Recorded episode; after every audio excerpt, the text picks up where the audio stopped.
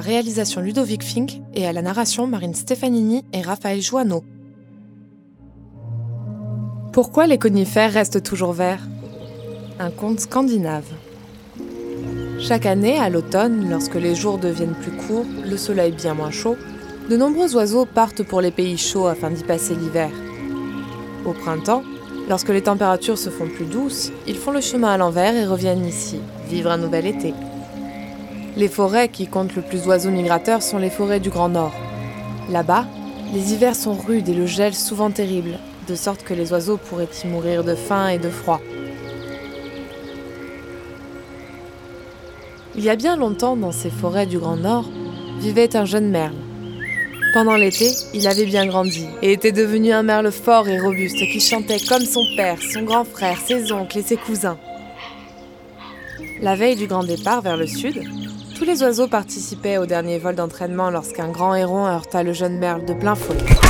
Tu ne peux pas faire attention, abruti s'exclama le héron en colère. Il faut bien se dire que la colère du héron cachait le fait qu'il se savait en faute. Notre ami le jeune merle, sonné par le cou, tomba sur le sol comme une feuille morte. Son aile le faisait souffrir et elle pendait bizarrement. Il avait terriblement mal. Ton aile est cassée, lui dirent les vieux merles, de leur expérience. Tu ne pourras pas nous accompagner demain, car tu te noierais à coup sûr dans la mer. Tu vas être obligé de rester et de passer l'hiver ici. Il faut te trouver un abri dans la forêt. Au printemps, nous passerons te reprendre ici. Le jeune merle était effrayé, il n'avait pas le choix. Il lui fallait rester et c'est bien triste qu'il regarda le lendemain ses parents et ses amis s'envoler vers le ciel sans tache d'Afrique. Il les regarda longtemps jusqu'à ce qu'ils ne se distinguent plus dans le ciel. Le cœur gros et les plumes tristes, il se mit à la recherche d'un abri. Mais où trouver un coin pour passer l'hiver dans cette grande forêt?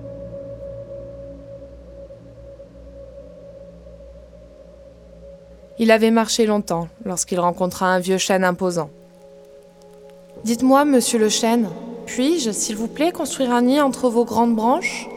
Je ne peux pas m'envoler vers les régions chaudes, car je me suis cassé une aile. Ce ne sera que pour un hiver. Me le permettez-vous, s'il vous plaît? Le chêne baissa la tête avec indignation.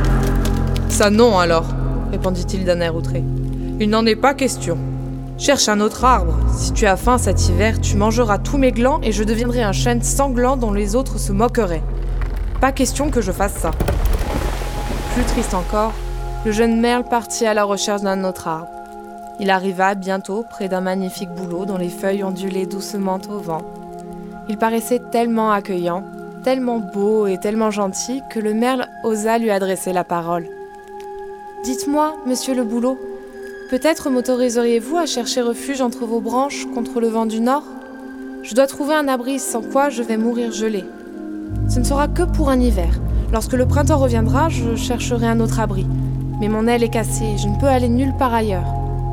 Le bouleau haussa les sourcils, plissa profondément le front et très en colère.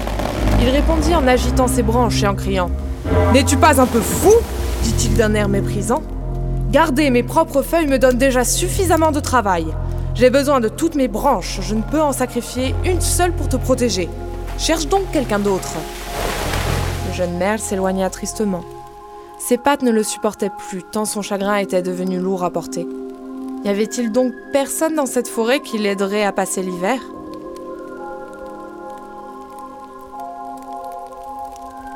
Il perdait espoir quand soudain, au détour d'un sentier, il aperçut un joli saule aux branches flexibles. Sûr que celui-ci allait lui accorder sa protection, il sentit l'espoir renaître dans son petit cœur. Dites-moi, monsieur le sol, m'autoriseriez-vous à nicher durant cet hiver entre vos branches? Je me suis cassé une aile et je ne peux m'envoler avec les autres oiseaux vers des régions plus chaudes. Je mourrai sûrement de froid si je ne trouve pas d'abri. Me le permettez-vous? Je vous en prie. Il leva les yeux d'un air suppliant vers le sol L'arbre avait le cœur bon, mais il ne pouvait l'aider. Je suis sincèrement désolé pour toi, dit-il. Après tout, je ne te connais pas. Comment pourrais-je savoir si tu ne creuseras pas des trous dans mes branches en cachette, comme une pie, ou si tu ne me mangeras pas mes feuilles? Adresse-toi plutôt à quelqu'un d'autre. Il y aura peut-être un arbre qui acceptera de prendre un oiseau étranger sous sa protection. Je trouve cela terrible, mais je ne peux pas t'aider. Fatigué, le merle s'éloigna bien décidé à ne plus demander protection à personne puisque de toute façon, personne ne voulait l'aider. Il erra dans le bois touffu pendant six jours et six nuits. Mais tous les arbres avaient eu vent de son histoire par le chêne, le bouleau et le sol, et détournaient la tête dès qu'ils le voyaient. Le septième jour, le merle arriva dans une clairière où se tenaient trois arbres les uns à côté des autres, un sapin, un pin et un genévrier. Où vas-tu? Demanda le grand pin étonné. Il y a bien longtemps que tu devrais être dans un chaud pays du sud. Tu vas geler si tu ne pars pas très vite. Je sais bien, répondit tristement le merle. Je me suis cassé une aile et je n'arrive plus à voler. Je cherche désespérément un abri pour l'hiver dans cette forêt, mais personne n'a de place pour moi. Le sapin, le pin et le genévrier se regardèrent en souriant. Si tu veux, tu peux rester auprès de nous, dit le grand pin chaleureusement. Construis ton nid entre mes branches. Je suis suffisamment grand et fort pour te protéger contre tout danger.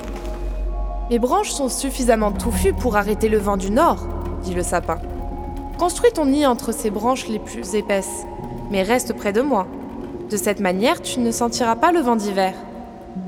Quant à moi, tu pourras te nourrir de mes bêtes tout l'hiver, ajouta le genévrier. J'en ai suffisamment, tu pourras t'en rassasier. Reconnaissant, le merle construisit son nid dans les branches du pin, juste à côté du sapin, comme celui-ci lui avait proposé. Chaque jour, il pouvait manger des baies de genévrier. Le merle était heureux avec ses trois bons amis. Et de son nid, il leur chantait chaque jour sa chanson la plus mélodieuse en guise de remerciement.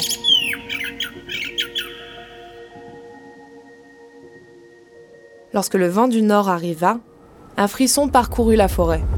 Le vent souffla d'abord toutes les feuilles du chêne et les fit tourbillonner jusqu'à ce qu'elles forment un tapis sur le sol. Il s'approcha ensuite du bouleau et lui arracha également toutes ses feuilles en riant et en mugissant.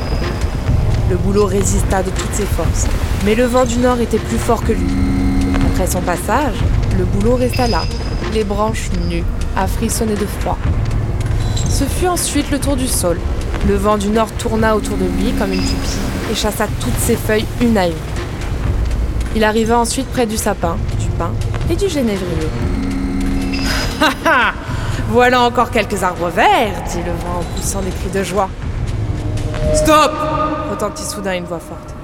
C'était le roi de l'hiver qui passait par le bois, la tignasse blanche comme neige et des stalactites pendues à ses mains. Laisse ces trois arbres tranquilles, commanda-t-il. Je n'ai pas pitié des autres, mais ces trois-là ont aidé un jeune merle qui demandait de l'aide. Comme récompense, ils pourront rester vertes pour toujours. Le vent du nord jeta un coup d'œil étonné à travers les branches du pin. Il aperçut le petit merle à l'abri dans son nid douillet et fut attendri. Vous avez raison, acquiesça-t-il. Je vais les laisser en paix. Voilà pourquoi, depuis ce jour, tous les pins, sapins et genévriers restent aussi verts l'hiver que l'été.